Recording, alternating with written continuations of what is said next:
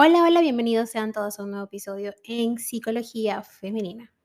Para quienes son nuevas por acá, mi nombre es Isneikar Blanco, soy psicóloga clínico y me especializo en la atención a mujeres, trabajando lo que es el empoderamiento, el crecimiento personal y la autogestión emocional. Y el día de hoy, como viste en el título de este episodio, vengo a hablarte sobre la motivación y cómo esta está sobrevalorada. La motivación es uno de los procesos psicológicos que más atención ha recibido en los últimos años, hasta el punto de sobrevalorar el papel que puede jugar como apetencia o deseo en la obtención de determinados logros. Muchos la señalan casi como la piedra roseta, un recurso extraordinario que transforma toda voluntad en un logro, toda meta en un éxito. Sin embargo, como ya sabemos, con frecuencia la cuestión es bastante más compleja. Estar motivadas, tal y como nos dicen la mayoría de manuales de autoayuda, implica activar un impulso interno, fijar metas valiosas y enfocarnos en ellas, sorteando así cualquier obstáculo y dificultad. La definición nos gusta, suena bien, pero la realidad es otra. ¿Cómo se supone que ponemos en marcha el mecanismo de la conducta motivada.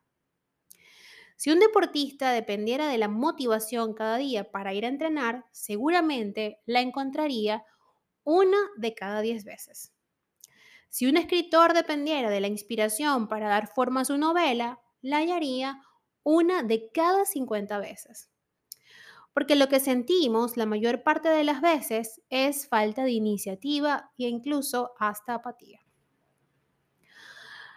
Que suceda esto no es una razón para tener una percepción negativa de nosotras mismas. Es completamente normal, pero ¿qué podemos hacer para ser más resolutivas en nuestros objetivos? Para lograr un objetivo debemos aprender a tolerar la incomodidad que genera el esfuerzo cotidiano e incluso renunciar, mejor dicho, a ciertas cosas por lograr esa meta soñada. Recuerda esos días en que debías estudiar una asignatura de cara a un examen. ¿Te sentías motivada para realizarlo? A no ser que la materia te fascinara y fuera tu fuerte, seguramente no.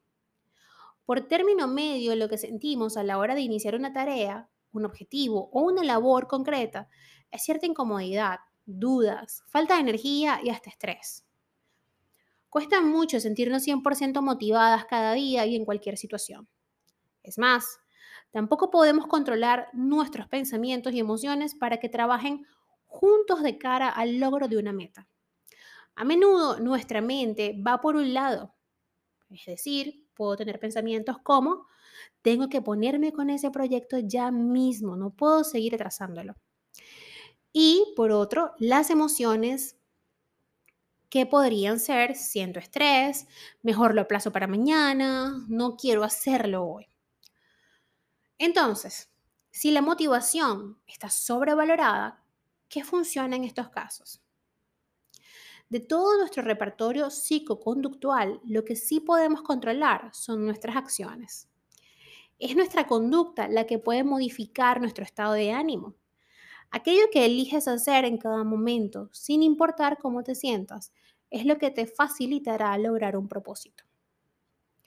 Si esperamos a sentirnos motivadas por nuestras emociones positivas, cada vez que queremos empezar algo, lo más probable es que caigamos en la trampa de la procrastinación. La activación conductual es un enfoque que tradicionalmente se usa como intervención clínica en pacientes con depresión. Consiste en lograr que la persona vaya introduciendo en su vida conductas con las que propiciar cambios en sus pensamientos, estados de ánimo y su calidad de vida. Un estudio de la Universidad Tecnológica de Curtin en Australia nos recuerda que este recurso también tiene grandes beneficios en el ámbito no clínico. Entonces, ¿qué relación tiene esta técnica con la motivación? Bien, la activación conductual nos demuestra que no hace falta sentirnos bien para hacer algo. Por ejemplo, las personas con depresión lidian cada día con pensamientos como no puedo más. Cuando nosotras queremos empezar una tarea o ir al gimnasio, nuestra mente nos seduce con la procrastinación y el clásico ya empezaré mañana. La clave está en echar mano de la autodisciplina e inclinar esa labor a pesar de la frustración, del hastío o la falta de iniciativa. Ojalá tuviéramos un interruptor que pudiera cambiar la tendencia de nuestros pensamientos. Sería fabuloso sentirnos energéticas eh, o esperanzadas cada día.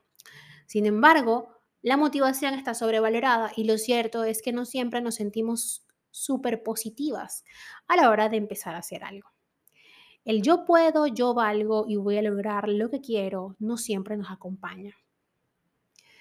En estas situaciones solo cabe una opción. Las personas no podemos elegir cómo sentirnos cada día, pero sí podemos elegir a qué pensamientos darles valor. Si tu mente te dice, hoy no hay ganas de nada, mejor déjalo para otro momento, sustitúyelo por otro enfoque. Es cierto, no, no tengo ganas, no hay ganas, pero vamos a ponernos en la tarea igualmente a ver qué sucede. Recordémoslo, solo una mente disciplinada alcanza la cumbre.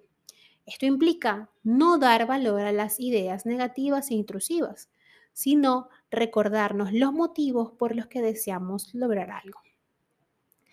A pesar de que tu cerebro te diga no vale la pena empezar esto, tú puedes comenzarlo igualmente. Al poco notarás cómo se desvanece la negatividad y las nubes de la apatía. La motivación es como el viento. A veces aparece, iza nuestras velas, acelerando el ritmo al que navegamos.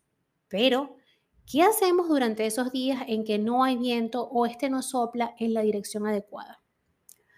Para estos días contamos con nuestros propios mecanismos o recursos para lograr que esa nave avance en la dirección deseada.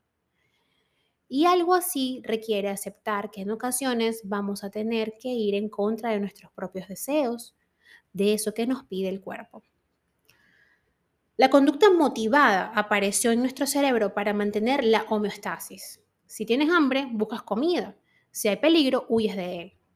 A las personas no nos gusta sentirnos incómodas y tener que esforzarnos por una meta, puesto que esto requiere, casi siempre, lidiar con todo tipo de incomodidades, madrugar, renunciar al ocio, invertir tiempo, etc. Esto explica por qué nuestro cerebro nos hace caer en la procrastinación o emite una respuesta de estrés. El secreto está en la disciplina, en la activación conductual antes citada y en la autoestima no solo debes comprometerte cada día en ese duro trabajo por los objetivos que deseas, además es bueno recordarte que eres merecedora de aquello que quieres y sueñas.